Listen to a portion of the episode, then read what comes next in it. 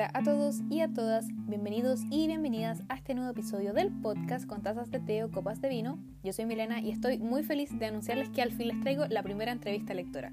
Junto a Lucas seremos los conejillos de indias de este primer intento.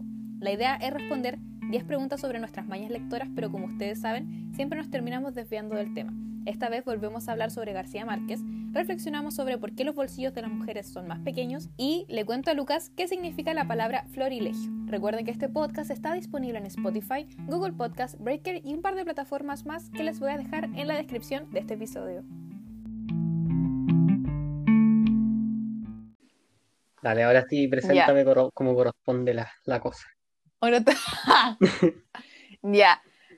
Pero es que en, un, en cierta parte la introducción la tienes que hacer tú, porque te voy a explicar un poco a cómo va a funcionar, pero primero te voy a dar la bienvenida a este podcast. No ha pasado mucho desde la última vez que viniste. No mucho tiempo pasó. Aquí estamos con cosas. Así es, así es. Como dos semanas, creo. Sí, pues. Creo que sí. Más o menos, sí. Sí, pues cuando esto se publique van a ser, van a ser dos semanas. Claro. Sí. Pero para nosotros y estás aquí nuevamente Efectivamente. Y estás aquí nuevamente para hablar de libros. Como otras veces. el, Como siempre. tópico recurrente en nuestras conversaciones. Demasiado. Creo que sí. Rara vez hablamos de algo que no sea libros. En la vida real y en el En la vida real y en el podcast. Exactamente. Ya, mira. lo que vamos a hacer hoy y le voy a contar a la gente eh, no sé, esto no es como una sección porque quiero hacer como los capítulos un poco sobre este tema, que es una entrevista al lector. Ajá. O sea, ¿qué va a acontecer? Tú vas a hacer una, te voy a hacer unas pequeñas, como una pequeña presentación, vas a hacer tú una pequeña presentación sobre ti con unas cosas que te voy a decir y después vas a responder 10 preguntas. ¿Por qué quise que Lucas estuviera en este episodio? porque él las va a responder y voy a responder yo también. Entonces, para todas las personas que vengan después, no voy a responder de nuevo porque sería súper aburrido escuchar las mismas respuestas siempre. Aparte, además, como soy media mentirosa, voy a cambiar más una u otra. Entonces, como que prefiero dejar esta conversación como, o sea, como mis respuestas hechas, así como ya grabado, y ahí seguir en adelante. Entonces, los capítulos que se vengan va a ser eh, un invitado, una invitada, más un tema adicional. Muy bien. Me gusta mucho la idea, fíjate. Increíble. Muchas gracias. Ya, tú te tienes que presentar con los siguientes datos. Primero, tu nombre, tu edad, eh, algo que creo que es importante en la vida, el signo zodiacal, claramente. muy bien. ¿Qué haces en la vida? Y necesito que me digas tu té o tu vino favorito. Ya, nombre, edad, signo, qué hago y té, té favorito. ¿Té o vino dijiste? Sí. Sí, pues porque no es que con tazas de té o copas de vino, algunos amigos son de vino y no podemos discriminar. No podemos discriminar. Aunque ya sabemos que tú eres de té, que yo soy de té también. sí, efectivamente. bueno, eh, mi nombre es Lucas Barría, así me conocen, así me llaman en las redes sociales Lucaso. Eh, la mayoría de las redes sociales tampoco es que tenga muchas, pero las más importantes. Edad, 18 eh, años y medio más o menos. ¿Cómo pasa el tiempo? signo, Sagitario, obvio, mejor signo. Ah. Em, ¿Qué hago? Bueno, en teoría, bajo la ley estoy cesante. Porque, claro, es que este año tenía que, que dar tercero y cuarto medio pero como está la mansa escoba en todo el mundo, no sé cuándo voy a poder salir finalmente de tercero y cuarto medio porque iba a dar un 2 por 1 Porque para la gente que no sabe, hice la enseñanza media en exámenes libres. Y decidí adoptar la modalidad de 2 por 1 y bueno, ahora no sé qué rayos va a pasar en el... Mm, ahora no muy 2 por 1 No muy 2 por 1 exactamente. O sea, igual tengo los libros ahí como para estudiarlos, pero no, realmente no se sabe qué, qué rayos va a pasar. Así que es una situación complicada. Eh, Difícil situación. Té favorito, mm, yo diría que el té negro con bergamota es mi té favorito. Definitivamente. Lo tomo al menos una vez todos los días. De toda la variedad de tés, cafés que tomo, una vez al día siempre tiene que ir un té negro con bergamota. Infaltable. Infaltable. Un altar al té negro. Ahora me toca a mí. Dale, dale. Un altar. Mi no quiero decir mi nombre completo, solamente voy a decir que mi nombre es muy largo y voy a seleccionar las partes más importantes. Ya. Eh, ya. Milena Abed de la Torre. Ajá. A, B larga, E, 2T, espacio de, espacio la, espacio torre. Hoy día descubrí eso. Torre sin mayúscula. Torre sin. ¿Caché que un profesor en la universidad tuvo la audacia de corregir mi nombre? ¿Por qué? Va sin. Porque Abed de la Torre, por lo menos, Ah. la T al final es sin mayúscula. Ay, ay, De ay, hecho, ay. chucha, debería revisar mi carnet igual. Nunca he revisado mi carnet. Nunca he revisado si lo estoy escribiendo bien o mal tú mismo nombre. Sí, o sea, pero que, o sea, yo sé que es con minúscula. Ahora, y de repente como que empecé a revisar el trabajo y en la falta de ortografía como que revisé y salía Ya. como torre corregido y con una T mayúscula. Y yo, la audacia, yo sí, mal mi propio apellido, pero bueno, ya. De la Edad, Torre estoy. 19 años. Ujú. Espera, de la torre un solo apellido. O sea, a de la torre, un solo apellido. per- Estoy El segundo apellido buscando. Aguilar. Hay personas que se llaman con de la Torre junto con minúscula y hay personas que se separa Sí. de espacio la espacio Torre y todo va con mayúscula. Entonces, Sí, y hay gente que es la torre también, junto, y gente que es la torre separado. gente que es Nunca he Torres. encontrado la Bet. Hay gente que es Torres. Gente, hay una Beto. ¿Dónde? Creo en Argentina. Buscaste así y en una todo el mundo. también. Las páginas amarillas. No, pero es que. la página amarilla. La media para voladita. cortarlo pongo a Bet. Sí, es cierto. Ya. Edad, 19 años. Signo zodiacal. eh, extremadamente tierra, Capricornio. Claro que sí. ¿Qué haces? O sea, ¿qué hago? Eh, aparte de llorar y estresarme, Mood. eh, trabajaba en la librería, pero pandemia y mi, mi té favorito, eh, a mí me gusta el English Breakfast Tea, me encanta, me encanta, porque es clásico, es rico. He intentado el Lady Grey, el, el- Lady Grey, el Gla- Grey, no me acuerdo, sé que, Sí, ese- sí. no me acuerdo cómo se llama, pero este que es como medio azul. Ese es el que. Y Ese es el, tiene algo que me hace... es el tener. ¿el té con bergamota? con bergamota, po. Solo que digo tener con bergamota me porque pica la, la, la no puedo pronunciar Es más, Air, más. Air Grey. ¿Yo tampoco? No sé cómo, cómo hacerlo. Increíble. Air, Air, eh, Ear, Ear, no me acuerdo, pero Air. me hace, como que me pica la lengua. Eh, Ear, Así. me pica la lengua. Y siempre me pica la lengua, entonces como que sí, Mm, pero creo, es, creo que depende de la marca, pero Claro. ese es eh, English Breakfast Tea, el más simple, el más delicioso. A las 5 de la tarde en Londres. Te, fa- te faltó añadir. así. Hoy, por favor, sería bueno. Ya, eh, vamos a empezar esta entrevista. Muy bien, muy bien. Son 10 preguntas, como ya dije. Eh, no, son, no hay ninguna respuesta correcta, creo, Ajá. eh, sino son como para conversar como sobre nuestros hábitos lectores Ya, y nuestras mañas, nuestros gustitos. Hay de todo acá. hay de todo. Ya, ¿preparado? Preparadísimo. Primera pregunta, que es claramente lo primero. ¿Cuál es tu casa de Hogwarts? Evidentemente, tenía que ser la primera Evidentemente tiene que ser la pregunta. Yo em, la busqué, respondí el respectivo cuestionario. Como yo em, pregunta. No soy tan fan de Harry Potter como tú, como que tampoco po- podría decir así como eh, a primera instancia, así como no, mi personalidad encaja con este. Y recuerdo que, No podía. recuerdo que cuando hice el test, eh, Ya. no había visto así ninguna película de Harry Potter, después las vi. Pero cuando hice el test no, no, no, la- no las vi y no, no estoy haciendo todo un preámbulo antes de decirte cuáles.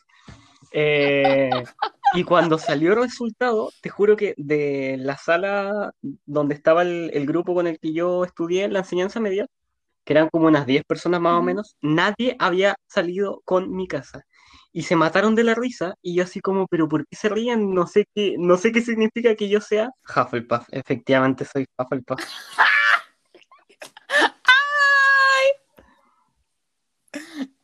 Yo pensé que decir Ravenclaw. No, soy Hufflepuff. Y cuando vi las películas yo dije, soy terriblemente Qué Hufflepuff. propiedad. Soy terriblemente Hufflepuff. No, imposible que no. Orgulloso. Sí, orgulloso. Después yo dije, no, está bien, oye, está bien. Sí, aunque se burlen de Me mí, encanta. soy ¿Orgulloso?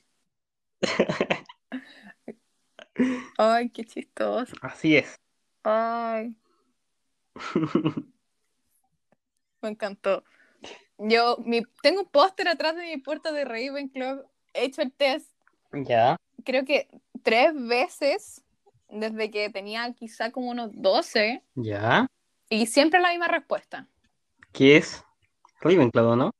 Ravenclaw. Sí. Igual en un momento, yo creo que cuando empecé a ver las películas, igual como que uno dice, oh, ojalá ser Gryffindor. Y después como, pucha, no, pues amigo, soy Ravenclaw. Mm. ¿Qué características tienen los las Ravenclaw? Ya, aprovechemos el momento de. Tú buscas de, de Hufflepuff y yo busco de. Hufflepuff. Características. Vamos a buscar ahora las características de nuestra casa. En eso estoy, en eso estoy. Ya. Yo leo mientras tanto la mía. Dale. Que me encanta porque bajé un poco y después salía así como reputación. Y dije, oh rayos. Ya, la casa de Ravenclaw premia el aprendizaje de la sabiduría, el ingenio y el intelecto de sus miembros. Por ello, muchos Ravenclaw tienden a tener talento académico y a ser estudiantes motivados. Se enorgullecen de ser originales en sus ideas y métodos. Tú, tú, tú, tú, ya. También pueden ser peculiares y poseer intereses intelectuales inusuales. Generalmente aceptan con entusiasmo estos excéntricos. Y me encanta la reputación porque dice así como, la prefecto de Slytherin eh, dice que los Ravenclaw son tan competitivos cuando se trata de su éxito académico que no les importa apuñalarse por la espalda entre sí. No, brígido. Y probablemente a otros estudiantes con el fin de obtener mejores notas. El prefecto de Hufflepuff eh, señaló que están tan orgullosos del éxito de sus miembros más famosos, que reclaman a cualquier mago inteligente como miembro de Ravenclaw. Sí. Ya, y después sale... La casa de Ravenclaw parece tener poca rivalidad con las otras casas, excepto en Quidditch. Harry, Pot- Harry Potter cree que tienden a estar del lado de Gryffindor en su rivalidad con Slytherin, al igual que la casa de Hufflepuff. Sin embargo, durante el torneo de los tres magos, ya, de no, no importa más lo que dice. Después hablan de la sala común. ¡Oh, hay un himno! ¡Oh, wow! Pero bueno. Estás descubriendo nuevas cosas. ¿Te encontraste las tuyas? Sí. Dice, Dale. los estudiantes de esta casa son conocidos por ser trabajadores, amigables, leales, humildes y sin prejuicios. Debido a sus valores, Pero el tiro empieza con cosas buenas. y yo así, se apuñalan por la espalda. pero son buenos en lo que hacen. En apuñalar. En apuñalar. Debido a sus valores, los Hufflepuff no son tan competitivos como las otras casas o son más modestos con respecto a sus logros. Gryffindor y Slytherin comparten una gran rivalidad y por lo tanto son muy competitivos entre ellos, mientras que Ravenclaw está definido por la inteligencia y los logros académicos de sus miembros. Mira. Hufflepuff parece mostrar Gracias. la menor rivalidad con las demás casas, excepto en Quidditch, aunque el torneo de los tres magos tensó temporalmente las relaciones entre Gryffindor y Hufflepuff, etcétera, etcétera. Mira. Así es, ese soy yo. Creo que sí calzamos con las Yo definiciones. creo que sí. ¿Qué quieres que te diga? Yo creo... Sí, menos lo de apuñalar por la espalda, gente. Ah, no, No ah, no sé yo, no sé. no, me- Hasta que no estemos trabajando juntos, uh, Ajá. No, ahí sí. yo voy a ordenar No, pues vamos a hacer partner in crime. Sí, ¿no es cierto? No, jamás. Nos dividimos el trabajo Sí, de pan. brígido que sí, no. Ay, ay, qué lindo. Pucha, ya, pinche pandemia. bam. Pinche pandemia, ya. La segunda pregunta, Ya, em, quise revertir esto, esto como de, ¿cuál es tu libro favorito? Puse, sin decir cuál es, define tu libro favorito en tres palabras. Como libro favorito como concepto, No, por ejemplo, a ver, mi libro favorito, no voy a decir Ya. cuál es, quizás la gente ya sabe, aunque creo que no lo he dicho. ya, Por ejemplo, yo describiría mi libro favorito como familia, eh, heridas y eh, interioridad. Quizás tu libro favorito es mi, mi mismo libro favorito. Ahí te la dejo. Es que creo que tú no lo leíste. Ay, ay, ay, ay. Pensé que hablabas de otro libro. Estoy, eh, mira, pero yo podría apostar creo que muchas de lo que hemos conversado, yo creo que tú no leíste este libro. ¿Ya? ¿Me lo vas a decir? Chan, chan, chan. Y lo voy a borrar después. Me encanta porque esto es como un Pictionary. Una divina quién. Una adivina quién. Hoy si una adivina quién del libro no estaría mal. Sí, ¿no es cierto? Ya. Di el tuyo primero. Ya, a ver. Uh, tantos libros. A ver. Em, mi libro favorito. Ya, esto es muy obvio, ¿ok? Pero estas son las tres palabras que lo definen. Ajá. Familia, también. Ya, me encanta. Ajá. Latinoamericano. Mágico. Oh. Ya sé cuál Sí, es. queda como clarísimo cuál es. Y creo que lo voy a- yo voy a ocupar ese para una respuesta de más adelante. ¿Ya?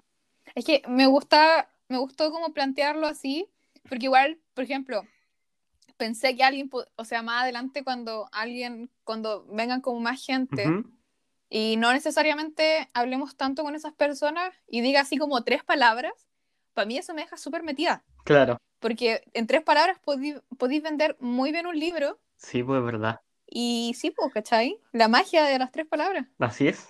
El minimalismo.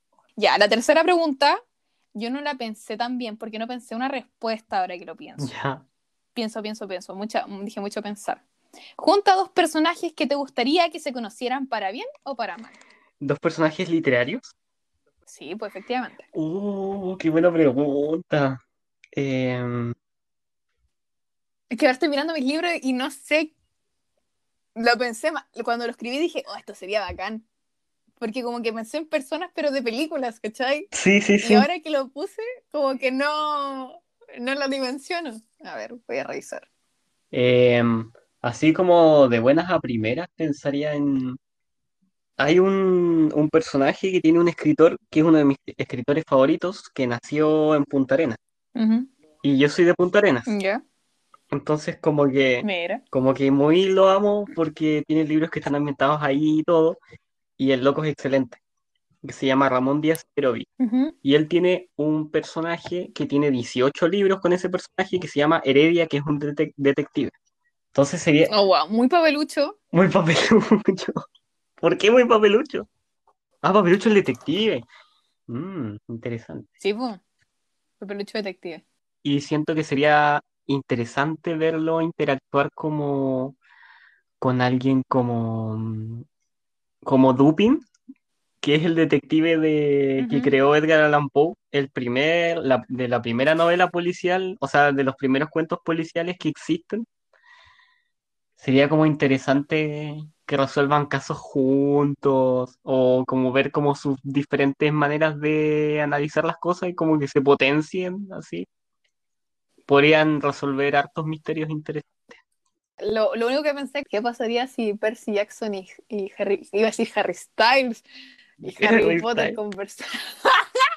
es que hoy día hice un trabajo de Harry Styles para la U. Es que Percy a mí me cae muy bien. Harry como que más o menos, pero igual me daría risa. Porque los dos son los elegidos, ¿cachai? Entonces creo que podrían conversar y darse apoyo. Y decirse, tú Yo puedes. creo que quizás después, sí. Mira, yo creo que deberíamos hacer esto después, de aquí a un año, para ver si nuestras respuestas cambiaron o no. Y a ver, para yo haber leído más libros y decir, no, mira, ya no, ya no ellos. Tengo una, una pareja de libros un poco más seria. Oye, sí, en un año más, cuando estemos hablando así. Ah, te caché, ¿por qué envejecí estemos un poco más. Sí. Un poco más viejo, así. Tú tengas 20 y yo tenga Oh, 19. oh. ¡Y voy a tener 20! ¡Oh! Se me- el otro día me puse a pensar en eso, estábamos en la mesa con mi mamá y me puse a llorar. Te pusiste a llorar, Así. Te afectó. Sí, es muy fuerte. Me afectó la realización de que el tiempo pasa y nos vamos a morir. Triste esos Pero, ¿cachai? Si terminando de almorzar y yo le dije, mamá. Voy a Y cumplir me puse a 20. llorar. Así no, no me di cuenta y yo, oh, qué fuerte. Qué fuerte. Estabas Fuerte, como la Rachel fuerte. cuando cumplió 30 años. Sí, peor que Ah, yo. y- deprimida para la embarrada. Ya. Pregunta 4. Esta ha sido una pregunta y creo que hay que hacer un poco de búsqueda sobre esto. La puse claramente porque yo sí tengo una respuesta para esto. ¿Hay algún libro que tenga tu nombre? Mm. Hasta donde yo haya visto, no. Pero igual tendría que buscar. No, ni siquiera he buscado. No, nunca lo he buscado. O sea, está Sa- el No. San Lucas en la Biblia, es lo más parecido, Un gran personaje. claro. O sea, el, el fucking Evangelio de Lucas. Ahí estoy. Mm. Yo, eh, o sea, mi madrina me regaló el Cartas a Milena de Kafka. ¿Ya? Sé que hay uno escrito que se llama Milena de. La busqué ahora, que se llama Puber Neumann. Neumar, no sé cómo se pronuncia su apellido, perdón. Pero como que este también es sobre como el holocausto, más o menos. Ya, Brigio. Como todos esos libros. Y ahora busqué. Oye, hay varios. Qué, qué impactante. Está el Milena de Jorge Cepeda Patterson. Ya. Interesante. Parece que hay uno de terror. Hay un libro que se llama Lucas y yo, y que la portada es como un tipo sosteniendo un bebé. Entonces probablemente el bebé sea Lucas. Oh, ¡Qué tierno! oh, wow. Mira lo que uno encuentra cuando busca. Lo más cercano que he encontrado a un libro con mi nombre. Muy bien. Pregunta 5. Pregunta 5. ¿De quién siempre sigues las recomendaciones? Eh, ¿de quién siempre sigo las recomendaciones? Mira, Sí.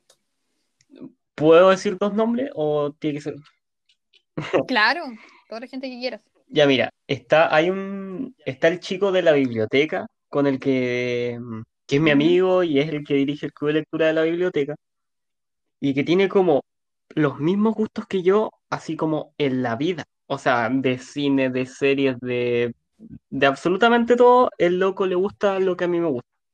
Entonces yo sé que si una recomendación viene de él, es porque él me conoce y porque a él le gusta también y probablemente a mí también me guste. Entonces las cosas que él me recomienda, como que yo cuando las leo digo, wow, estaba muy bueno. Entonces a él como que mm, lo tomo como en harta consideración cuando me recomienda cosas. Tengo otro amigo que se llama Benjamín y que es un, un capo, que lee caleta, que sabe caleta y le gusta mucho la filosofía. Y él siempre tiene como libros que son como unas joyas así perdidas en el tiempo. Y es como, mira, cacha, encontré este libro 500 pesos y como que me cuenta toda su historia y es como, wow, y me lo presta. Y son como las dos personas que, que más he leído las cosas que me han recomendado. Yo estoy pensando. Y la verdad es que creo que, o sea, como de persona, yo creo que el Chris usualmente es casi siempre le acierta a, lo- a los libros que me recomienda. Ujú. Al Chris de Maleta Roja, para que vayan a comprar libros ahí. Sí, me regaló para mi cumpleaños el Héroes Lectores y me gustó mucho. Yo creo que voy a ocuparlo cuando haga clases. Um, y lo que pasa es que siento que la gente que sube como extractos de libros a Instagram, Ya, como, est- eh, como Instagram Stories, stories, historias de Instagram, ajá. como que eso me llama mucho la atención, Mm, como los fragmentos. Por ejemplo, eh, he visto muchos fragmentos de Días sin ti, de la Elvira Sastre, Ya, y tengo muchas ganas de comprarlo. Sí, de verdad, muchas ganas de comprarlo. te lo, te lo, te, te lo vendieron. Sí, me lo vendieron bien. Aparte, como que leí unos extractos para un taller y dije, pero cuando apenas termine y lo, y lo pueda comprar, voy de cabeza, ¿cachai? Mm. Sí, de hecho, busco el, Sí, busco el libro y todo lo que me sale son puros e- e- extractos del libro. La embarró. Sí, me gusta, me gusta como, como ese formato, Mm. como frase resaltada. Seis. Un libro que te da vergüenza decir que no has leído, que no sean los libros que dijimos recién, o sea, en el, el capítulo pasado, Sí, porque el Señor de los Anillos que eso la gente ya lo sabe. es una muy buena pregunta. Em, oh, a ver, espérate. Deja ver en mi, en mi librero, a ver qué tengo que no, aún no haya leído. Oh, sí, esto me da mucha vergüenza. Ya, yo, yo soy como ultra fan de las distopías, onda me vi Black Mirror y todas las cosas que, mm, que se asemejen, como que me gusta mucho plantearme como el futuro y como que hacer los análisis y todo. Pero. Nunca he, aunque lo he intentado, nunca he terminado ninguno de los tres grandes libros de las distopías que es 1984, Un Mundo Feliz y Fahrenheit.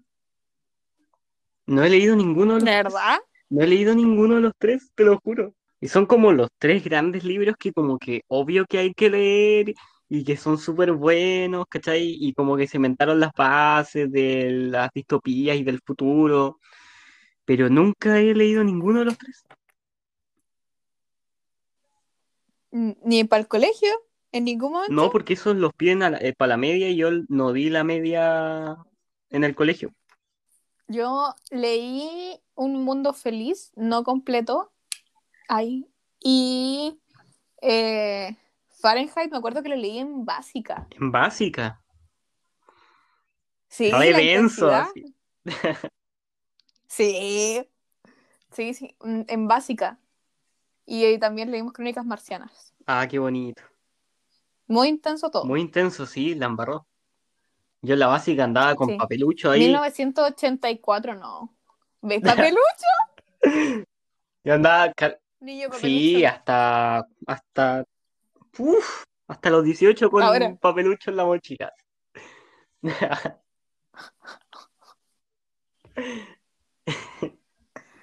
Y 1984, Ese mm, todavía tengo muchas ganas de leerlo, pero es que no me siento lista. Mm, comprendo. Como que me, me da miedo, como que me abruma. Claro, Que aparte, en el, como que en el ambiente universitario, usualmente en el, en el primer año más o menos, cuando empezáis como a, a sacar todos los libros que he leído, usualmente cuando sale ese, las conversaciones sobre ese libro son extremadamente densas ya, y no son muy amigables. Entonces prefiero decir, no, no, no he leído y que me digan, ah, ¿cómo te estás perdiendo esta pieza eh, literaria? Y yo, puta, la verdad es que sí. ¿Cachai? Entonces como que me puedo desligar más fácil de la narrativa. claro, Porque siento que si lo hubiese leído, hubiese estado como más enojada. claro. Y, y hubiese sido parte de- del ambiente hostil de esa conversación. Pero es hostil porque los temas que trata el libro son densos o porque tienen como opiniones contrapuestas. Uno, el libro es muy denso. O sea, no, no es que sea denso. O sea, el, el- igual es frígido. Sí, eh, para un ramo vimos un extracto de la película ¿Ya? y terrible, terrible, mal. No, y es que aparte eh, depende mucho igual como el, o sea, eso, como del contexto el- y para qué estés discutiendo, como si salió de la nada o si alguien te está queriendo como, como- no sé, si como se está vendiendo a través de, no sabéis qué, este libro. Claro. Igual también depende cómo te lo digan. Sí, pues verdad. ¿Cómo te lo vendan? Sí, no, y aparte como, como desde qué posición te lo estén vendiendo. O sea, te lo estén como recomendando. Por ejemplo, si alguien me lo recomienda así como, es como, ¿cómo hay leído tantos libros y no hay leído este? Como para Claro. minimizar mis lecturas en comparación de que este libro es mejor que mis lecturas. Como que, ¿sabéis qué guachito no? Pero si me decía que- así como, no, adiós. ¿sabéis qué? Si... Te estáis pegando el show. Así como, no, si este libro igual bien, o sea, deberíais leerlo como para complementar tú, como, ya, bien. Así como una forma más amable. Pero no me vengáis Claro. a decir que mis libros no, no, no, no. Como déjalo. Yo defiendo mis lecturas. Muy bien. Así es. Defendiendo bajo la Ahora- misma estrella, buscando Alaska. Sí, con todo mi corazón, John Green. y Te próximamente Harry. Potter. Sí, sí. Hay que proteger a Harry Potter. De su autora. De su autor. Sí. Por Harry Potter no tiene sí. la culpa. Hoy estaba como Muy bien. reflexionando un poco de eso y sentí que me carga esta frase porque a mí yo tengo problemas con separar como tengo muchos problemas ¿Ya? Que me, me conflictúa mucho. Para mí la obra es como mucho, muy representación de la vida del, del, del autor, de la autora. Entonces yo tengo un poco problema y no quiero que andemos tanto en esto porque creo que eso daría pero para un capítulo entero. ¿Ya? Pero reflexionando hoy día, sentí que Harry Potter, por lo menos, no, yo, yo siento que ya no le pertenece a su autora. Siento que de verdad como que ya es parte del mundo. Claro. Mm, Es como mucho más grande que ella. Es brígido eso. Pero claro, yo igual siento que, que hay, hay veces en que sí son así como full psicología, de repente así como macabra de una persona, y de repente hay obras que, que están hechas para el mundo y no para reflejar a alguien o, o, o algo, ¿cachai? Sino como que toman alas y vuelan y se van. Sí. Qué linda perspectiva. Ya. A mí, eh, tu frase fue muy bonita. Pero a mí lo que me da vergüenza, y me da lata igual porque de verdad me da, me, me da pena. Más que vergüenza, me da pena. ¿Ya? Eh, no he leído. ¡Ay, qué vergüenza decir esto! Y que, que, Ya, yo, yo no te voy a juzgar. que yo recuerde, y muy honestamente, no me voy a juzgar, de verdad. Ya, ya, te- ya, a ver. Dilo primero y ahí, ahí te digo. ah. Ay. No, siento que no he leído nada del MBL. Y eso me da mucha vergüenza. Nada del MBL, ni uno. Nada. Porque por, por lo menos del libro no tengo ninguno. Ya. Yo asumo que quizás lo he leído en algún extracto, en algún momento, pero así como sentarme a decir, oh, qué rico, hoy día voy a leer al MBL, no. Claro. Y eso me da mucha pena. ¿Pero es porque no lo has sentido? ¿Como no te has sentido con ganas de leerlo? ¿O porque simplemente no se ha dado el momento? O sea, se dio el momento una vez cuando fue el, el club de lectura de Tengo Miedo. Torero, pero como que sentí que no era mi momento Claro. de leer al MBL. Mm, Sentí que mi momento para leer al MBL fue cuando se acabó Chile. Tenía muchas ganas de leerlo, muchas ganas, pero nadie, no podía salir, ¿cachai? claro. Porque, vuelvo a repetir, yo iba camino a mi cuña. Entonces na- no, no podíamos salir en ese momento porque no era muy difícil salir sin auto. De hecho, sin auto no se puede salir. Eh, entonces como que quería leer Tengo mi torero y estaba como así como... Y de verdad lo quería leer. Y dejé pasar ese momento y ahora siento que no, tampoco estoy como en el momento preciso. Que siento que lo necesito. Así, porque de verdad, y no es que le tenga con mucha expectativa sobre el, el- el libro, que claramente es buenísimo, sino es como, cómo quiero, como qué tanto quiero que signifique para mí. Siento que ese es como mi, mi conflicto. Entiendo, entiendo. Eh, te digo que cuando sientas que sea tu momento, tenés que darle nomás, pero si no, tampoco, nada, es una imposición al final, ¿cachai? Si al final la, la literatura es para jugar y es para entretenerse y es para pensar y vivirla y emocionarse. Y si no, no lo hay sentido aún, entonces igual tampoco hay que esforzarlo. Pero sí te lo recomiendo mucho.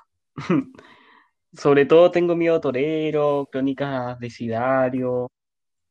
Son libros muy hermosos y yo creo que te van a gustar harto también. Sí, sí, es que eso, que estoy siento que me van a gustar, pero como que, no sé. Yo creo que lo voy a comprar para tenerlo en el momento de, Ajá. cuando me dé el atacazo artístico y diga, no, ahora. Y ahí empezar el tiro. Mm, Sí. es bueno el MBL. Y va a salir la película de Tengo Miedo Torero ahora. Sí, igual es una buena excusa para leerlo antes de. Sí, Es una buena. para decir, oh, yo lo leí, para decir, yo lo leí antes de la película. Oh. El mes Sí. antes, pero lo leí. ¿Sabes qué me pasó eso con Bajo la misma estrella? Que yo me lo compré así como onda. Ay, de verdad. Me pasó así onda dos semanas, me lo compré así dos semanas antes de, de, de ir a ver la película y compré entradas para el primer pinche día del estreno de la película y terminé el libro el, y ter- terminé el libro el día antes, pero así como a las la 2 de fila. la mañana, así como que ¡ah! terminé el libro, ya chao, mañana veo la película. Me encanta el compromiso. Por supuesto que sí. Siempre, siempre comprometido. Ya. Club de cine para analizar bajo la misma estrella. No, club del libro mejor. Para no ver al weón de la. De la Ay, sí, qué rabia. Se me cayó un... No, nunca Sí. fue un ídolo, pero Un gran. Un gran el gran Augustus Waters. el gran. Uy, me voy a tirar un spoiler, Sí. pero mejor no. Pero ya, ya no es el gran, es el mismísimo. Ahora es el El mismísimo. mismísimo. El funeque. el Funé, sí. Ay, puta la wea. Pero ya. Eh, Pero ya. ¿Qué sigue? Ya. Pregunta 7. ¿Organizas tus libros de alguna manera en especial? ¿Cómo organizar mis libros? ¿Los que voy a leer o en el librero? No, tu librero. Mi librero está organizado por principalmente por eh, países, pero ¿De verdad? sí, está organizado por país, Oh, wow. pero está dividido en secciones. Entonces está con los países, pero también dentro de sus respectivas secciones. Entonces, la sección principal es literatura latinoamericana, de la cual tengo más que la cresta, y sobre todo literatura argentina y chilena, que es de lo que más tengo, que es como lo que ocupa mucho espacio, y después tengo ya, no sé, em, Colombia, García Márquez, Perú, Mario Vargas Llosa, etcétera. Debajo, así como que tengo literatura universal, como de todo el mundo, y mis secciones son como sección filosofía, em, está como esta, este, esto que hablábamos la otra vez, que es como la parte de abajo del librero donde uno guarda como las, las La que cosas nadie ve. la- la- lo que nadie ve. Y tengo una parte que es como una miscelánea, una mezcla de todo. Ahí está como The Walking Dead, hay un par de cosas de arte, una enciclopedia de Star La Wars, verdadera personalidad. claro. Y eso, pero principalmente está organizado por países y eh, a gran, a gran escala eh, por secciones. Ese es mi orden. Oye, qué bello. Estoy, no pensé que fuera así, imaginé así, alfabético, pero no así. Hoy estoy impresionada. Por supuesto. Eh, yo tengo que decir que tengo dos libreros, o sea, tengo un librero como tal y tengo un escritorio que tiene como tercer piso, ¿cachai? Ajá, Que tiene como dos maderas puestas como para libros. ya. Entonces, el librero librero tiene una, dos, tres, cuatro, cinco divisiones. La parte de arriba tiene películas, libros gruesos y una ilustración. Un perro salchicha de peluche y una Polaroid que no funciona. El segundo nivel tiene libros que quiero leer en, el, en un, o sea, eh, eh, a la brevedad, pero no sé qué Ah. Entonces están ahí, de fácil acceso. Claro. Y además tengo libros que son como más o menos de bolsillo, pero no de la editorial de bolsillo, eso los tengo en otra parte. Que son como chiquititos porque los tengo como apilados. Ah, y ya, arriba tengo otra foto. En el tercer nivel tengo libros eh, que me gustan mucho. Esa es como la única definición que les puedo poner, porque por ejemplo tengo eh, los de Laura Gallegos, tengo los de la editorial Vergara que me gustan, Caleta, el Donde cantan los árboles, tengo una pintura que me hizo una amiga un cumpleaños, una vela y unos Funko Pop. Y Listo. después tengo como otro nivel abajo, es como la suma de muchas cosas. Tengo Ajá. como libros gruesos, libros que quiero leer, y tengo como libros que voy a leer cuando, no sé, no estoy segura y no quiero leer tan pronto. Pero si pasamos a mi librero de don- mi escritorio librero, en la parte de el escritorio como tal, tengo libros pequeños y libros que me sirven para la universidad.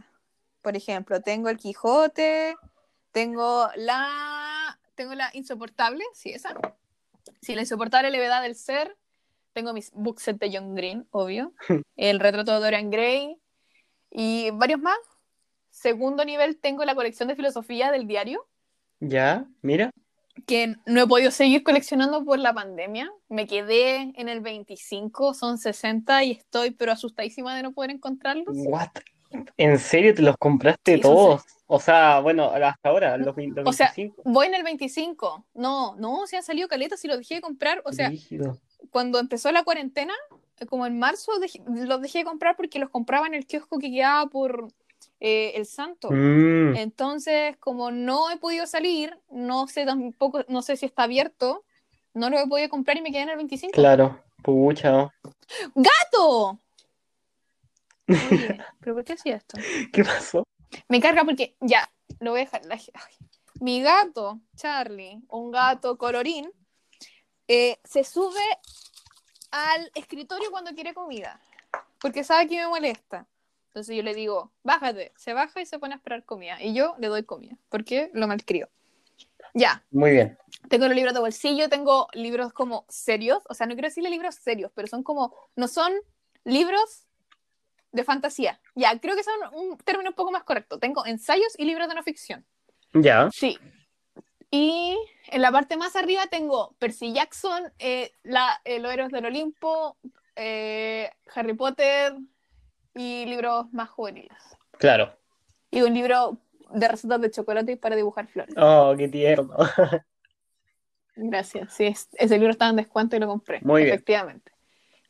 Entonces esa es como la distribución. La ordené hace poco, eso sí, y quedé pero muy feliz como quedó el librero. Me encanta. Siento que se ve muy Me bonito. gusta tu sección de libros como que tienes que quieres leer a, a, a- corto plazo. plazo y para tenerlos a mano. Me gusta esa idea. Hace- Yo es para que esa eso- es como la, ulti- la única sección que se ha mantenido en el tiempo, la verdad. Ah, ya, el resto varía. Sí, porque antes tenía como la sección de libros por mujeres, tenía como libros latinoamericanos, así como por autor igual los juntaba, y después como que no me, no me calzaban, o sea, como que me sobraban espacio y no, y dije, ya, filo. Y tucu, tucu, tucu, tucu, y ahora los distribuí así. Yo, por ejemplo, los libros que igual como quiero, quiero leer en, bre- en la brevedad, así como dentro de un plazo como de una semana, por, por, por ejemplo, los Ah. dejo así en mi escritorio. Entonces, Mira, muy entonces bien. están como debajito y, por ejemplo, no sé, ponte tú tengo cuatro libros en el escritorio. Los primeros dos son los que estoy leyendo, el tercero es como que lo leo de vez en cuando y el cuarto es uno que quiero leer próximamente. Entonces así como que, Muy como que así lo organizo. Y el que está en la- eh, arriba del, del velador, dije escritorio creo, pero em, estaba hablando de mi Sí. Mm. velador, que está exactamente al lado de mi cama. Ya. Eh, el que está más arriba es obviamente el, el que leí, el que acabo de leer, ¿cachai? Entonces lo tengo así a mano todo, así, pero a, a la terrible mano. Yo lo- los libros que estoy leyendo, como que estoy como actualmente leyendo, esos los dejo por encima de los libros. Mm, Onda, todos mis libros están como en vertical, este lo pongo encima como horizontal, ya, como para poder irlo moviendo según donde me vaya. Por ejemplo, ahora estoy leyendo el libro de los bolsillos ya. y eso lo tengo arriba en el escritorio. Mm. Es, es chiquito ese libro. Sí. Sí, pues sí, un bolsillo. Es un bolsillo. O sea, tiene como la, la- O sea, como tiene la carátula de bolsillo, ¿no? Onda, me lo puedo guardar en el bolsillo del Me pantalón. encanta. De verdad, es un libro de los bolsillos. Es increíble para que lo lean de Gonzalo Mayer. ¿Está bueno? El lunes es el diálogo. Sí, está bueno. Bacán. Es que es interesante porque, por ejemplo, los capítulos son sobre cosas que podemos llevar en los bolsillos, evidentemente. Y, por ejemplo, eh, hay un mapa, el, el capi- un capítulo se llama Mapa del Tesoro, otro se llama Peineta, voy en uno que se llama Manos. Mi favorito hasta ahora es el Remedios, porque yo soy Doña Remedio. Bien. Entonces me está gustando mucho. Sí, claramente. Ahora encontré como, como un transportador de remedios chiquitito, como una, una cosita para llevar mis Me remedios y bacán. ¿Puedo hacer una, una, una, una pregunta que encuentro que es una pregunta demasiado buena? Ya. ¿Qué sueles llevar siempre, pero siempre en tus bolsillos? Uf. Em, siempre. Siempre. Puta, esto me va a exponer mucho y creo que va a decir el tipo de persona que soy. Pastillas de carbón. ¿Ya? Po- me puede faltar cualquier wea menos pastillas de ¿Qué carbón. es eso? Sí, ¿No sabéis lo que son las pastillas de carbón? sí, perdón la ignorancia, pero no sé qué es eso. Oh, ya. Yo lo voy a explicar como a mí me lo explicaron, gente. Yo sé que las pastillas de carbón vienen como con un, con un un manual. Yo no lo leo. O sea, una vez lo leí y me di cuenta que tenía que tomar dos. Mi tatita, después de cuando le duele usualmente la panza, eh, se toma pastillas de carbón. Como para limpiarse, dice él. ¿Ya? Yo me acuerdo que una vez fui a Santiago y en el viaje de Serena a Santiago eh, me enfermé, pero brígido la guata, asquerosamente la Ya. guata, porque comí ramitas sabor queso. Desde que ramitas sabor Uh, queso el porque me trauma. doler la panza. Sí, el es que no me quiero volver a enfermar así de mal, porque aparte iba a un concierto, entonces como que todo fue mal ese día, pero muy bien. Triste. Entonces eh, yo estaba pero muy muy palollo y mi tata me dice así como, tómate esto. Y era la primera vez que me las tomaba como en la vida, ahora claramente me hacen menos efecto que cuando me la tomé la primera vez. Y pero en dos, uno o dos segundos arreglada. Yo lista, nueva, era una nueva Era una persona. persona. Entonces, como eh, yo ya me vuelvo a exponer, como que yo sé que hay cosas que me hacen mal y las como igual, porque no me voy a privar el derecho, de, o sea, el- la ricura de consumir algún alimento que me guste. Y cuando después me duele la panza, eh, me tomo alguna cosa. Muy bien. Y aparte, llevo muchos medicamentos por si alguien más se siente mal. Me ha pasado muchas veces que, por ejemplo, que alguien se corta y yo tengo pero una infinidad de parches curitas que es así como absurda. o que le duele la cabeza y yo quería un ibuprofeno. Me encanta. Me encanta. Yo soy igual. La. En mi mochila tengo. No, espérate, porque una cosa son los Yo bolsillos, tengo un botiquín. pero, pero otra sé. cosa es la mochila, porque en la mochila literal tengo como un botiquín, así como pa- Sí, yo parche también. curitas, cepillo de dientes, em, ¿qué más? Jabón. Cosas para el dolor, para el dolor de cabeza, jabón. Es como que me pueden dejar en un bosque una semana con esa mochila y yo voy a la estar de panas. Para la acidez tengo uno para la sí. acidez, tengo uno que es para... mm, Yo también.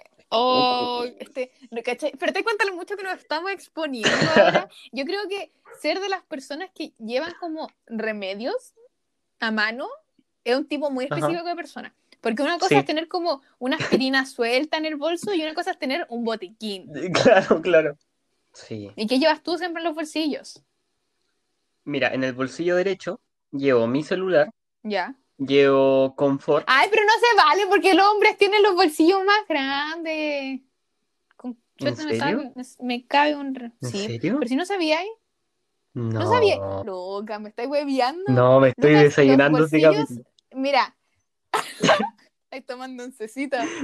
Los bolsillos de mujeres, en la parte de adelante, vos cachai, ya, pues tú tenés Sí, bolsillos sí. delanteros en, lo- en los jeans. Ya. Esos, por lo menos para las mujeres, están cerrados. Onda, están cosidos por dentro y son solamente como de apariencia. No, es- no es que podamos ocupar esos bolsillos. Qué pena. Muy difícilmente vas a encontrar un jeans que tenga así como para poner las manos en los bolsillos. Con suerte puedes poner como el pulgar. ¿Y por qué? ¿Por qué les hacen eso? ¿Qué bola? Porque patriarcado. No, no sé. O sea, creo que una vez salía como una respuesta, pero no. A que las obliguen a usar carteras, tanto- teoría. Sí, sí. Pues, ¿Por qué las mujeres no tienen bolsillo? Una vez como que leí un paper muy grande sobre esto. Mira, busqué por qué las mujeres y encontré unas preguntas muy feas que no voy a leer. Pero cuenta mientras tanto que tenían los bolsillos mientras yo busco. Estoy buscando y claro, pues no tienen bolsillo delantero. No, pues. ¿Está impactado? Estoy para embarrar. Yo no sé qué haría Ya, sin si eres mujer y tus delantero. pantalones no tienen bolsillo. Sí. No, ¿De verdad no sabía? No, no sabía, te juro. O sea, sabía que algunos modelos, pero no que la gran mayoría no tenía. Pensé que era como, no sé, las calzas, ¿cachai? O lo- estos jeans, estas calzas que son como jeans, pero que no. Ujú. Y dije, ya, esos obvios no tienen, pues, ¿cachai? Increíble. Aquí está como que siempre hemos ocupado, las mujeres siempre han ocupado bolsos. Entonces, em, sí, pues, ¿cachai? No sé, o sea, lo estoy leyendo muy mal y muy a la rápida, pero como que no es casualidad, ¿cachai? Tiene un trasfondo un poco más potente que decir, eh, no tenemos bolsillo y ya. Lo voy a investigar y después voy a dar una respuesta un poco Sí. más apropiada. sacáis un paper de aquí a que publique el capítulo. Ah, te cachai. Sí, hago una, una investigación Por sobre por supuesto. qué las mujeres no tenemos. Qué triste. Sí, qué fuerte. Bueno, entonces, como Sí, yo porque soy tú hombre. empezaste ah, así como, yo como, ¿qué más querés que lleven estos bolsillos de atrás y lo dejo el celular ahí y me lo roban? Qué pena, sí, Lo po, que más dejo verdad. así es como, no sé, los audífonos y no siempre, ¿sí, vos, cachai? Porque no tengo bolsillos de adelante, de hecho, los jeans que tengo ahora como que son, no, no, ¿cachai? Como que los tienen ahí, hechos, pero no se abren. Qué triste. A mí como que me entra el celular y me entran como tres celulares en, el- en un bolsillo. Qué rabia. no tengo nada más que decir, qué rabia. Qué rabia, qué rabia. La envidia. Y así, hay que poner en tu Oh. otro bolsillo. Ahora que Ya, bueno, muchos bolsillos. Claro, en un bolsillo bolsillos, pongo bolsillos. bolsillos en plural porque tengo los de atrás y algunos tienen como bolsillos secretos dentro del bolsillo grande. ¡Qué rabia, conchetumare! Entonces ahí como que no sé, pues si me saco el anillo lo dejo en el bolsillo chiquito. ¿Cachai? Bueno, Estoy en un bols- impactada. en el ahora, bolsillo... ahora yo estoy. Ahora yo estoy Ahora desayunando. impacta. En el bolsillo dere- derecho dejo el celular, dejo eh, Ujú. confort, papel higiénico en grandes cantidades, porque siempre se necesita, porque soy niño alergia, entonces de repente Siempre. como que me congestiono, obvio. Milhouse. Milhouse y papelucho. Milhouse y papelucho, ay, no, qué nerd. Y Hufflepuff, no, terrible, es el perfil. Es, es el perfil, es el perfil. Y mi paño de lentes, por supuesto. No puedo vivir sin mi paño de lentes. Y Hay turistas de los que ocupan lentes y los limpian con paño de lentes. cada cinco segundos, sí. ¿Tú? ¿Tú cómo los limpias Oh. entonces? ¿Qué bola? Con la polera. No, quedan pésimos. Cuando limpias con la ¿Sí? polera quedan muy mal. Sí. Que yo creo que tengo, veo tan poco que no puedo ver las rayas que tengo en los claro. No, yo. No, yo sin mis pañitos. De hecho, ahora los estoy limpiando. Gracias por acordarme. Y estoy así como 30 segundos en cada lente, así, pero en toda la esquina, así como vista perfecta en 3, 2, 1. Y en el bolsillo izquierdo dejo mis audífonos. Eso, eso es lo que siempre llevo. Onda, voy a comprar en la esquina y así como confort, pa- eh, confort paño, audífono, celular. Listo, y era, ¿cachai? Yo estoy pensando qué más dejo en los bolsillos y como que. Ya, yo diría que servilletas. Puede ser. Servilletas. Pero como roba- siempre me- robaditas como siempre del me robo McDonald's. servilletas. Sí, sí. Y como que las doblo y las dejo en el bolsillo. Muy bien. Es que Sí. es muy útil tener servilletas, que confort, se- lo que sea, robar lo que sea. servilletas, sí. Pero robar servilletas. Por ejemplo, cuando vaya a comer y te sobran servilletas, yo las agarro, las doblo o me las guardo en el pantalón o me las guardo en el bolso. Cuando vaya a la casa de tu amiga, sí, cuando vaya mirando, pa, pa, pa, tres servilletas para adentro. Sí, digo, me pueden servir para después. No, los restaurantes nomás. Ah, ya, Uy, muy qué bien. chistoso. Ya. Yo creo que esta pregunta te va a gustar bastante y vamos a terminar hablando del libro que dijiste hace un rato. Ya. Pregunta 8, clásico latinoamericano favorito. Obvio que rayuela. Ya, pero de, de los top 3, 100 años de soledad. Dale. Para responder acorde a lo, a lo que pensabas que era, por supuesto, 100 años de soledad. Clásico, Increíble, increíble, magnífico. hermoso. Lo tiene todo. Lo amo. Lo tiene todo. Lo tiene todo. Lo me tiene todo. encanta. ¿Cachai que hay gente que no le gusta? Hay mucha gente que conozco, que- que pero hay, yo creo que el 80% de las personas que conozco que han leído Cien años soledad no les ha gustado. La gran mayoría no le ha gustado. Y Sí. así como, ¿Pero por qué? Si es tan bueno. es que como que dicen que la historia es en realidad que no se entiende o que no... Hay la gente que se queja de eso, es la misma gente que se queja de Dark. ¿Para qué estamos con cosas? Exactamente. Aquí somos niñes dark, niñes 100 años soledad, ¿sí o no?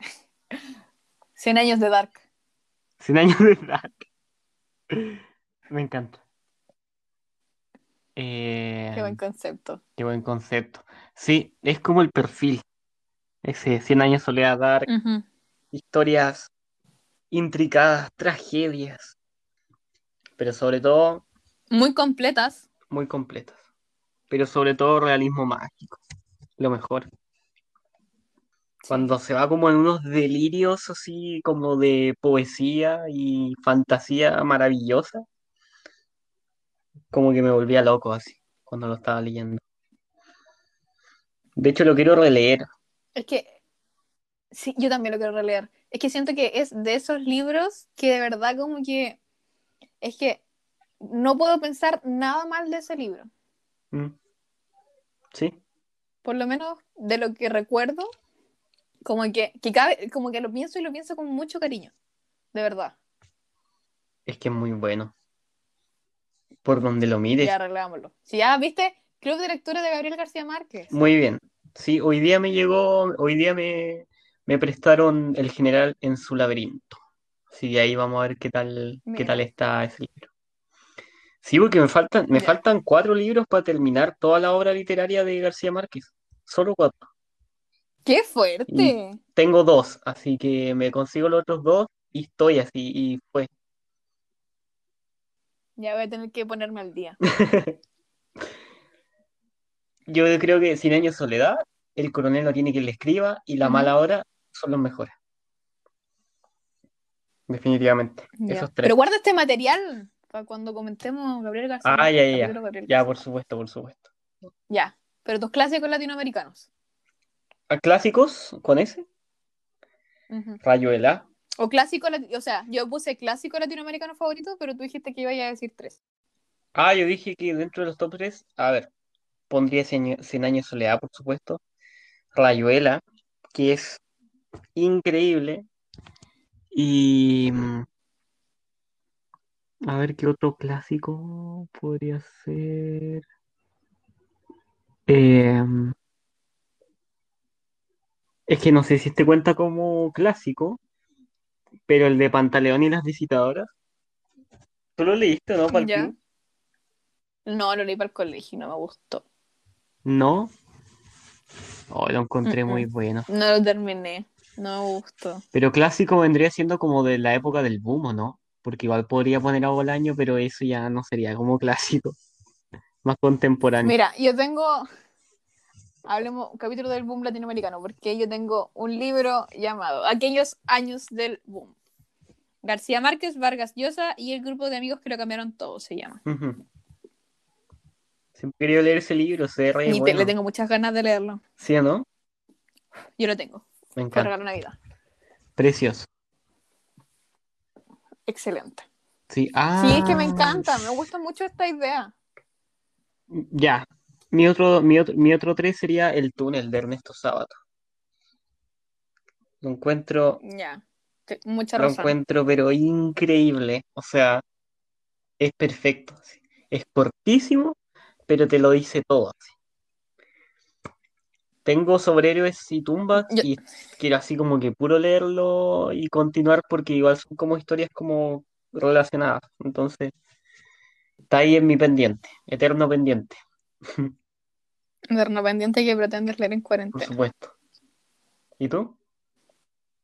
Yo, como puse clásico, solamente pensé en uno. Y ahora me está estrujando la cabeza y estoy pensando en más. Pero eh, me quedo con 100 años de soledad. De verdad creo. O sea, pienso en clásico. Por eso puse ese porque era como el primer libro que pensé. Claro. Sí. Y me, me tincó mucho, pero poner como latinoamericano porque siento que hablamos mucho de los clásicos como literarios universales.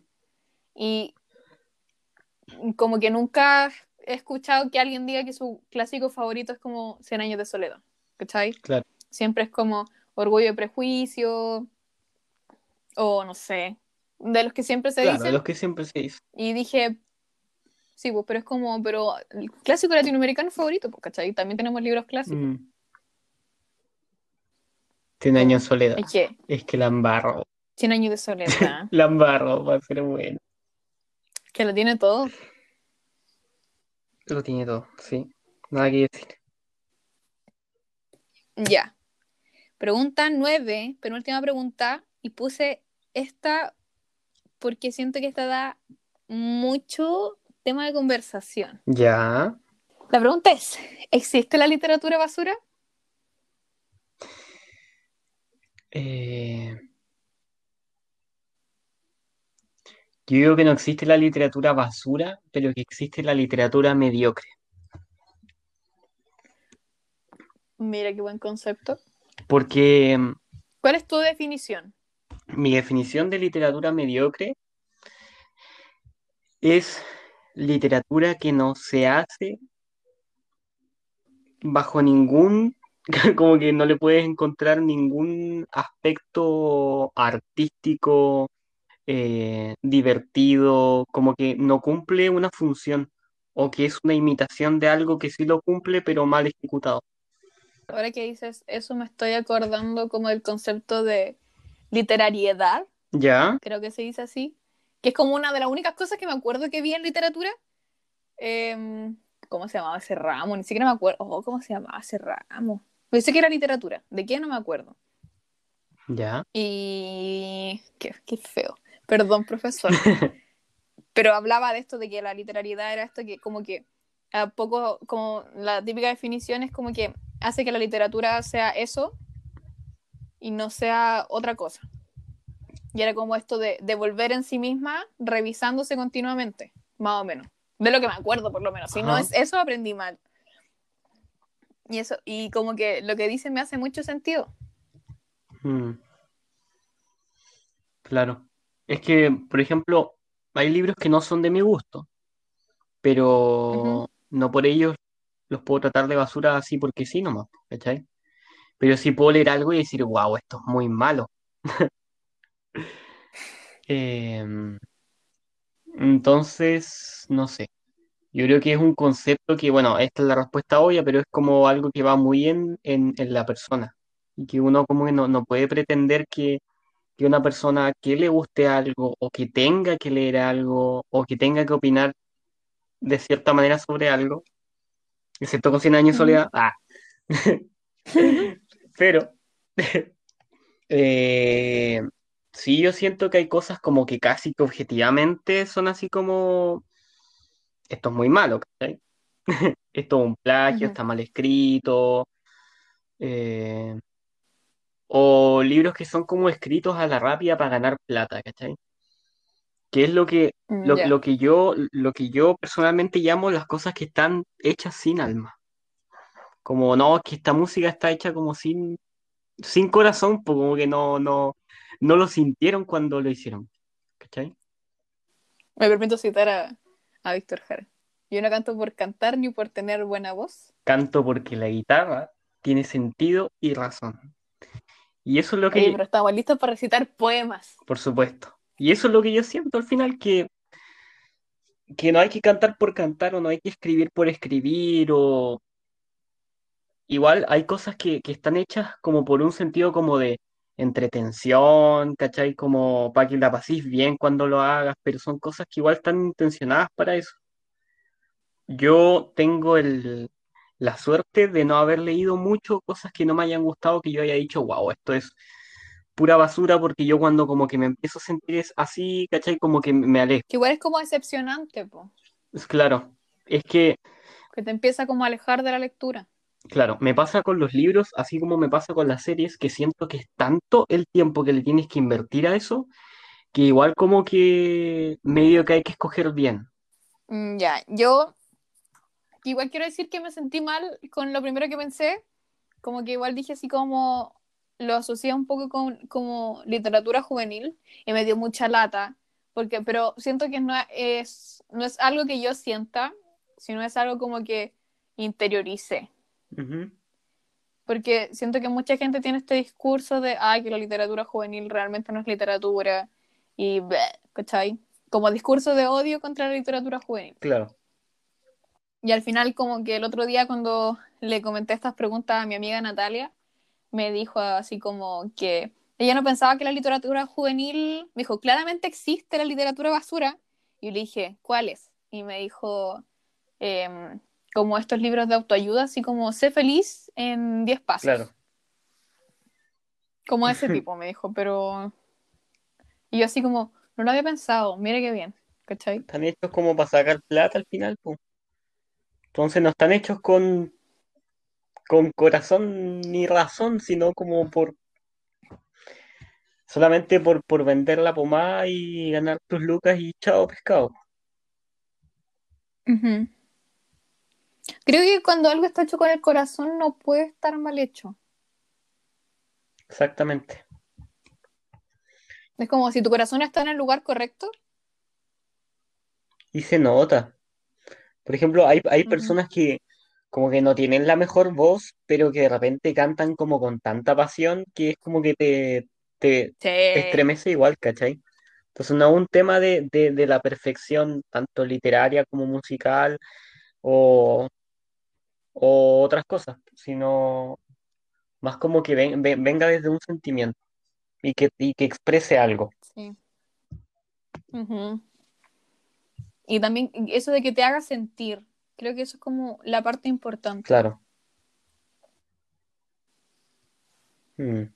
Y ahora estamos como, oh, Modo, oh. oh. Y modo, oh, porque llegamos a la última pregunta. Oh. Oh. Pero, pero esta es una- siento que es una buena forma de cerrar. ¿Ya?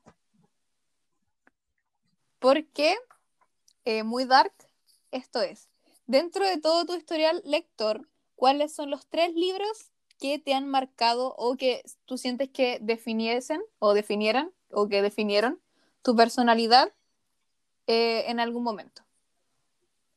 Eh, Niño papelucho. Edgar Allan Poe, con sus cuentos, ¿Ya? fue mi inicio lector. Porque yo como que no, ¿Cu- ¿A qué edad? o sea, a ver, que se entienda inicio lector a quizás cuando empecé a descubrir la literatura que me sigue gustando hasta el día de hoy. Porque leía los papeluchos e iba a la biblioteca que había en Punta Arenas cuando tenía como 10 años y leía como un, un par de libros eh, y estaba como en, en en todo mi proceso de descubrimiento, pero cuando descubrí a Allan Poe, que fue cuando tenía como 12 años, 13 años aprox, como que te juro que me lo cambió todo. Como que dije, ¡guau! Como que te juro que me trastorné, me trastorné, me encantó, me, me obsesionó, me volvió loco, me leí, me leí un montón así. Eh, ese por un lado. Por el otro lado, podría decir Siddhartha de Hermann Hesse, ¿Ya? porque, bueno, Hermann Hesse, po, todos sus libros tienen que ver como con el crecimiento de una persona y su desarrollo, sus aprendizajes y todo. Que no, no roza el, el término de autoayuda, ¿cachai? Sino como que te ayuda un poco a descubrirte a ti, a ti mismo en el descubrimiento de otras personas. Entonces, cuando leí Siddhartha, que está enfocada principalmente en la historia de Gautama Siddhartha, o sea, Siddhartha Gautama, Buda, eh, te juro que la cantidad de sabiduría y conocimiento que me expresó así en menos de 200 páginas, me, cambió totalmente. Te juro que había muchas cosas que nunca había pensado, que pensé hasta ese momento en el que lo leí muchas cosas que me molestaban de otras personas que después de leer ese, libro como que, como que los logré entender, ¿cachai?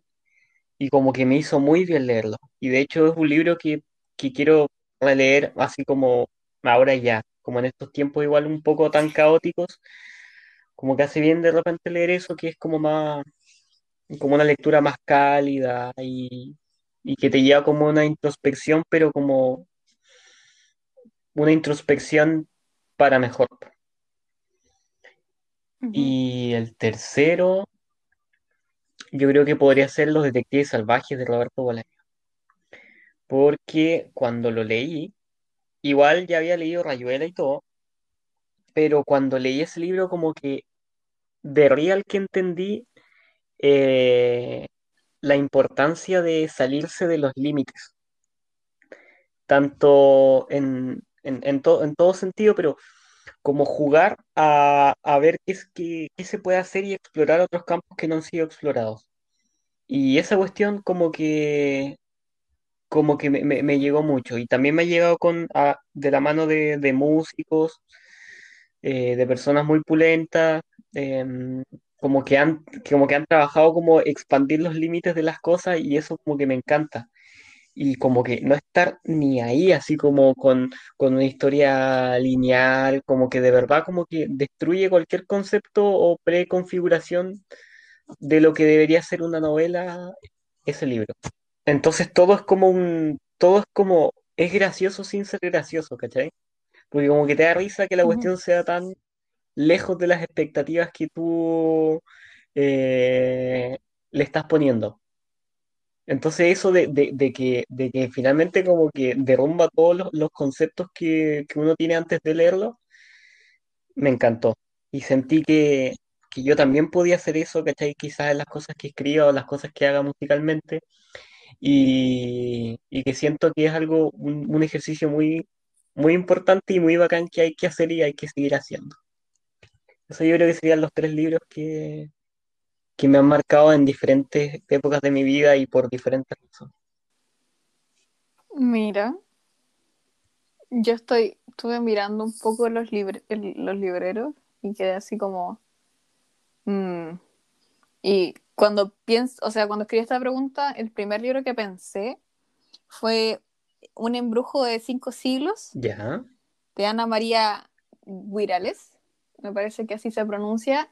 Lo leí para el colegio cuando era chica y yo me acuerdo que mi mamá me leía los libros, como a todos usualmente, o lo que debería pasar por lo menos. Y ese fue el primero que me acuerdo que yo lo leí completo porque me gustó mucho. Ya. Porque era, es como una lectura súper amable, se trata de esta bruja. em, igual tiene como. y- o sea, me acuerdo de. No de muchos detalles, pero me acuerdo como de la sensación. Y me acuerdo que me gustó mucho. Pero así, demasiado. Y creo que, de hecho, todavía lo tengo, es de los pocos libros de, de básica que tengo. Que de, lo- de media los tengo casi todos. Pero de básica tengo un par. Y ese lo tengo, pero así, guardadito en la caja, para que esté sano y salvo. El segundo, em, estoy mirando ahí, pero yo creo que voy a decir Percy Jackson, Ya. la saga de Percy Jackson, porque ese lo he mencionado harto en los otros episodios, me parece, porque eh, no quiero decir los Juegos del Hambre porque me gustó mucho, pero siento que no lo recuerdo con tanto cariño como Percy Jackson Claro. porque a mí me encanta decir esto de que, ya, po, eh, Percy en, en los libros empieza con 13 años, entonces tiene un, un crecimiento significativo muy grande.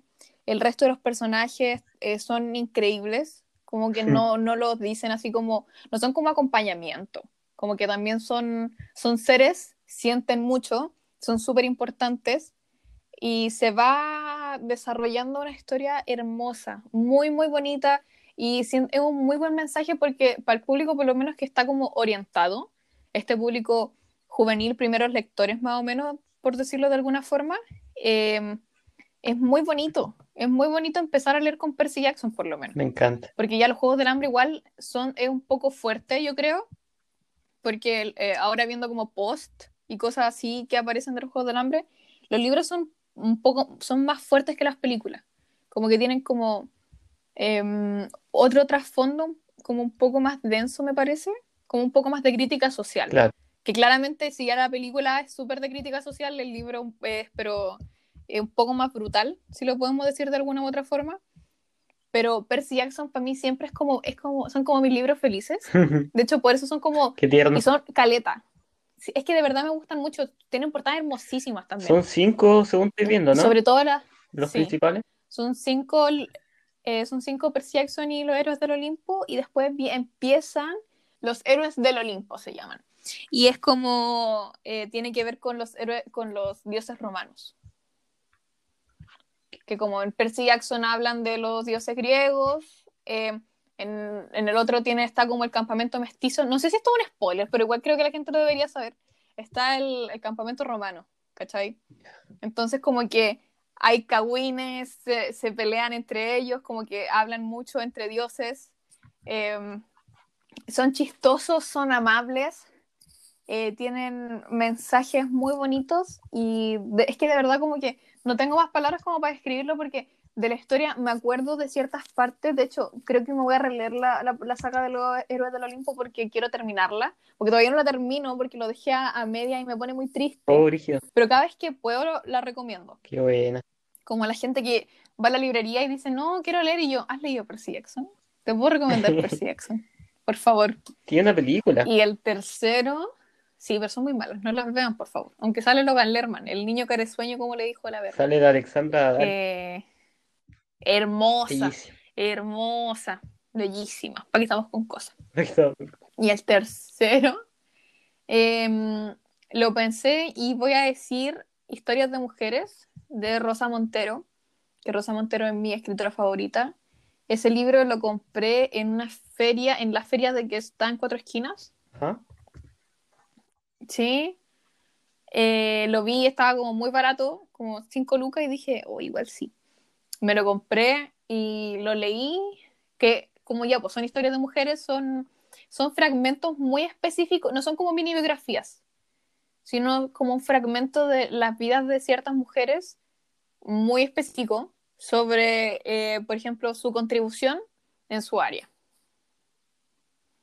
Y mm, siento que ese es como el primer libro sobre mujeres que leí conscientemente, por lo menos. Claro. Sí. Y la forma en la que ella narra es como con mucho cariño, con mucho así como, no sé, así como con tanta pasión, con tanto, así como, no sé cómo describirlo, como que estoy moviendo mucho las manos, pero no puedo describir como la emoción. Pero como que me acuerdo y me gusta mucho. Y de hecho ahora lo voy a releer para la maratón invernal, para que te sumes. Ya. Eh, hay, que se, es como una reedición que se llama Nosotras y otras historias. Entonces tiene como las de historias de mujeres, pero ilustradas también. Me encanta. Es muy tierna ella. La he visto como en entrevistas y cosas así. Y es muy linda. Sí, es como, como que tiene una luz. Tiene una luz. Increíble. Sí. Sí, me dejaste con ganas de leer ese, ese libro.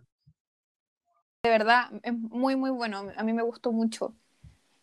Es que, no sé, pues me acuerdo de los fragmentos de, de la Simón.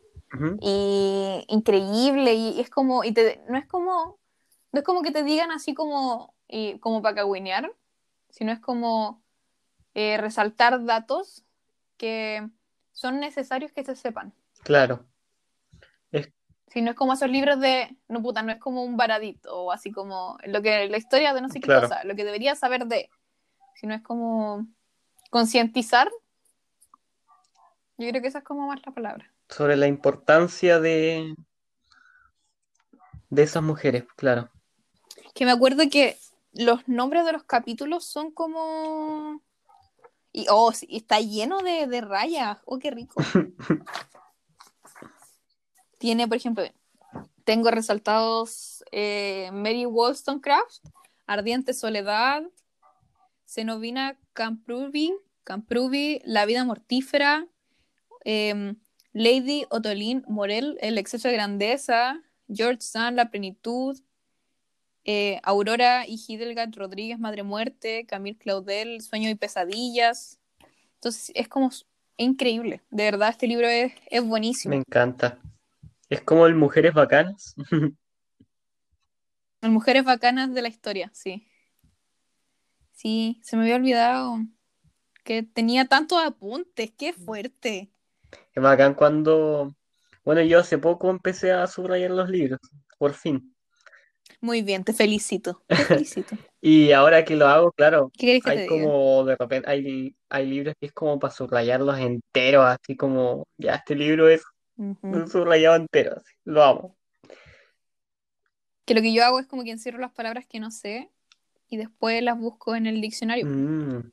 Entonces casi todo lo que tengo, aparte de como que resaltar frases bonitas o frases que me llegan, em, resalto palabras. Por ejemplo, acá encontré cómo asumir la propia feminidad cuando eso suponía dejar de ser persona. Brígido. Sí. Qué fuerte. Oye, sí, pero estoy viendo todo lo que resalté y dije, hoy digo, wow. Mucho que resalté. Me gusta volver hacia la. Sí. ¿Te gusta volver hacia la qué? Me gusta volver como. Que igual, por ejemplo, tengo un libro que he intentado leer muchas veces, pero como que no, no me siento, como que siento que el, momento, como las intuiciones se tienen o no se tienen, ya esa intuición de leer ese libro en ese momento no era el correcto. Y me acuerdo que he resaltado partes y siento que mi yo de ahora no la resaltaría. Entonces siento que es como eh, curioso ver lo que mi yo anterior le llamaba la atención. Claro. Es curioso. No, ¿Y tú ahora que estás no, no me ha pasado porque recién estoy resaltando. Porque empezaste recién. Claro, lo que hacía era tener una nota en, este, ¿cómo se llama esto? En mis notas del celu. Que creo que lo que... Oh, ¿verdad? pues tus notas que son eternas. Exactamente, mis notas que son eternas. Sí la he visto. Entonces tengo literalmente una carpeta que se llama frases. Entonces está así, tengo, mira, tengo 32 eh, subnotas, ¿cachai? Entonces está como frases, frases de Bolaño, frases de, no sé, pues de teoría de King Kong, que lo leímos para el club, frases de mm, amuleto de Bolaño, frases, no sé, y así está lleno, lleno, lleno, lleno. Y aquí tengo solo frases anotadas y con el nombre del el título, el autor y la página que es. Y yo siempre recuerdo qué libro leí, ¿cachai? Como que tengo muy buena memoria Ujú. libros. Como 100 años de soledad, ah, lo, lo leí porque esta persona me lo prestó y es este libro, ¿cachai? Entonces como que nunca me olvido si es que lo, Ujú. si es que lo pedí prestado, si es que lo pedí a la, a la biblioteca, siempre me acuerdo dónde, dónde conseguí ese libro. Entonces como que, no sé, y, pero ahora estoy subrayando. Y ha sido todo un proceso de, de construcción Es una mental. experiencia. Sí. Es una experiencia. Que igual es como cómo funciona, cómo funciona, no sé, pues por ejemplo, estaba viendo, antes yo resaltaba los libros, no entiendo por qué lo hacía con destacador. ¿Ya? Ahora lo resalto con libros de libros, lo, lo resalto con lápices de colores que tengo, ¿Ya? Que no que son como no son como lápices gel, no sé cómo se llaman, pero son estos Standler, Ajá. Triplus Fine Liner, tienen los nombres ahí y no sé, pues lo, lo- elijo los colores depende del libro, ¿cachai? Por ejemplo, el quien lo tiene la poesía lo resalté con café porque sentí que quedaba bien con la Me portada. encanta. El, el libro de los bolsillos lo estoy, resaltado, lo estoy resaltando como con un lila medio morado, medio un poco más, no sé. Eh, estoy resaltando otro libro con verde, otro con, como con celeste, como para jugar con los colores. Que bacán, igual que los tengáis así como, como con los colores intencionados. Muy bien. Sie- Sí, siempre, la siempre, siempre la intencionalidad. estética. Siempre la estética, efectivamente. Ay, te quería decir algo, eso que dijiste que anotabais con frases. En el club de lectura de Leo Solo. Mujeres, eh, ella nos enseñó la palabra florilegio, Ya, ¿y eso es? que es como se define, yo tengo el mío acá, eh, colección constituida por fragmentos literarios seleccionados de uno o más autores. Me encanta. Entonces, como que una tarea era así como, nos dijo que si hiciéramos un florile- este, el florilegio y le fuéramos poniendo las frases de los libros que leíamos. Yo, por ejemplo, tengo eh, uno de Margaret Atwood, ¿Ya? de La maldición de Eva, que es al fin y al cabo los héroes y los villanos tienen mucho en común. Mira. ¿Dónde está la Sí. línea que separa uno de Entonces otro? tengo como... Efectivamente, ¿cachai? No, pero a eso me refiero. Como que dijiste eso, con... dije yo dije, ¡Ah, el florilegio. Claro. En- Entonces, como, para que sepáis que eso tiene Entonces nombre. mi colección es un florilegio, ¿no es cierto? Tiene un florilegio. Increíblemente grande, por decir otra cosa. 32. Y hay unos que son muy largos. Frases de Tengo miedo torero. Ahora esto se reemplazará con subrayaciones. Cuando los libros sean míos, por supuesto, increíble. pero si no, se dejarán aquí en mi florilegio. Muy bien. Muy, bien. Nueva ¿Viste? palabra. Florilegio. Nueva palabra añadi- Nueva añadidísima Todos al vocabulario. nuevo. Me encanta. Sí. Sí, como- porque como que lo dijo y todos como que explotamos, así como. Wow. ¡Ah! ¡Oh, wow! Sí, bonito. Me encanta. Así que esas son las preguntas. Buenas preguntas. ¿Qué quieres que te diga? Me gustaron. Me Sí. gustaron. Muchas Hubo gracias, los todo. craneé mucho, sufrí mucho. Hubo de todo. Hubo de, todo hubo de un poco. bolsillos, Hufflepuff. Orden de Uf. librero, hubo de todo. Orden de librero, subrayado. Me permito citar. Víctor Jara. Por supuesto. Siempre Víctor Jara. Siempre Víctor Jara. Pero eso es, Lucas. Te voy a agradecer nuevamente por querer participar, por ser mi capi, mi conejillo de para la entrevista. Muy bien, muy bien. Tu capi. Me gusta, me gusta el, el, el- el concepto. El concepto, sí, ahí está. Le di una zanahoria antes de empezar a grabar para que se quedara calladito. Y mira, ha estado dos horas de pana. Menos mal, porque si no ya, ya hizo su aparición en el capítulo anterior. ¿Verdad? Qué chistoso. Cui, cui, cui, cui, cui. Cuy, cuy, cuy. Ya. Cuando descubrí que los cuy se llaman porque los, Los cuy cuy se hacen cuy. cuy. Todos los Ay, capítulos me, me Mira, para el... Ho- Hoy fue un fl- florilegio, el anterior fue el Y de cuy, que las mujeres no el tienen otro fue- bolsillos y grandes. de que las mujeres no tienen bolsillo. Creo que eso fue, fue el, el shock máximo. Sí, triste, Más que las 18 primavera. muy triste. 18 primavera. A veces también fue un descubrimiento gigante. Y Taxi Driver. Y Taxi Driver, ese fue tu descubrimiento. Sí. Ay, qué. Pero ya, mira, para el capítulo, mi idea del nombre es el siguiente. Por ejemplo, para este capítulo, el nombre va a ser tu user de. Instagram. Florilegio. No, va a ser tu user de Instagram, como dos rayitas, mi user de Instagram, y, el- y le- dos puntos, eh, té negro y bergamota, o bergamota y English Breakfast Tea. Y la primera entrevista, ¿cachai? Porque mi idea es que sea el user de la persona, Ajá. dos puntos, su té o su vino favorito, más el tema a hablar, como para saber derecho a lo que van. Sí, pues, está bien, me gusta. Sí. Me gusta que me identifiquen por... De hecho, mi, mi descripción de, de Instagram parte con me gusta el té negro con bergamota. Así, así parte mi, mi descripción. Es que encuentro que es increíble. Como que te, te La mía ahora es. Soy Hufflepuff. Ay, la... Me gusta papelucho. Oye, sí. Me gusta Belucho. Pero si el niño Belucho. Ahora la mía es ávida lectora de libros juveniles que comparte cumpleaños con David Bowie. Me encanta. Muy buena descripción. ¿Qué quieres que te diga? Corta La estuve craneando mucho el otro día. Concisa. Para que nadie se olvide de mi cumpleaños. para que nadie se olvide. Sí, busque. Ya.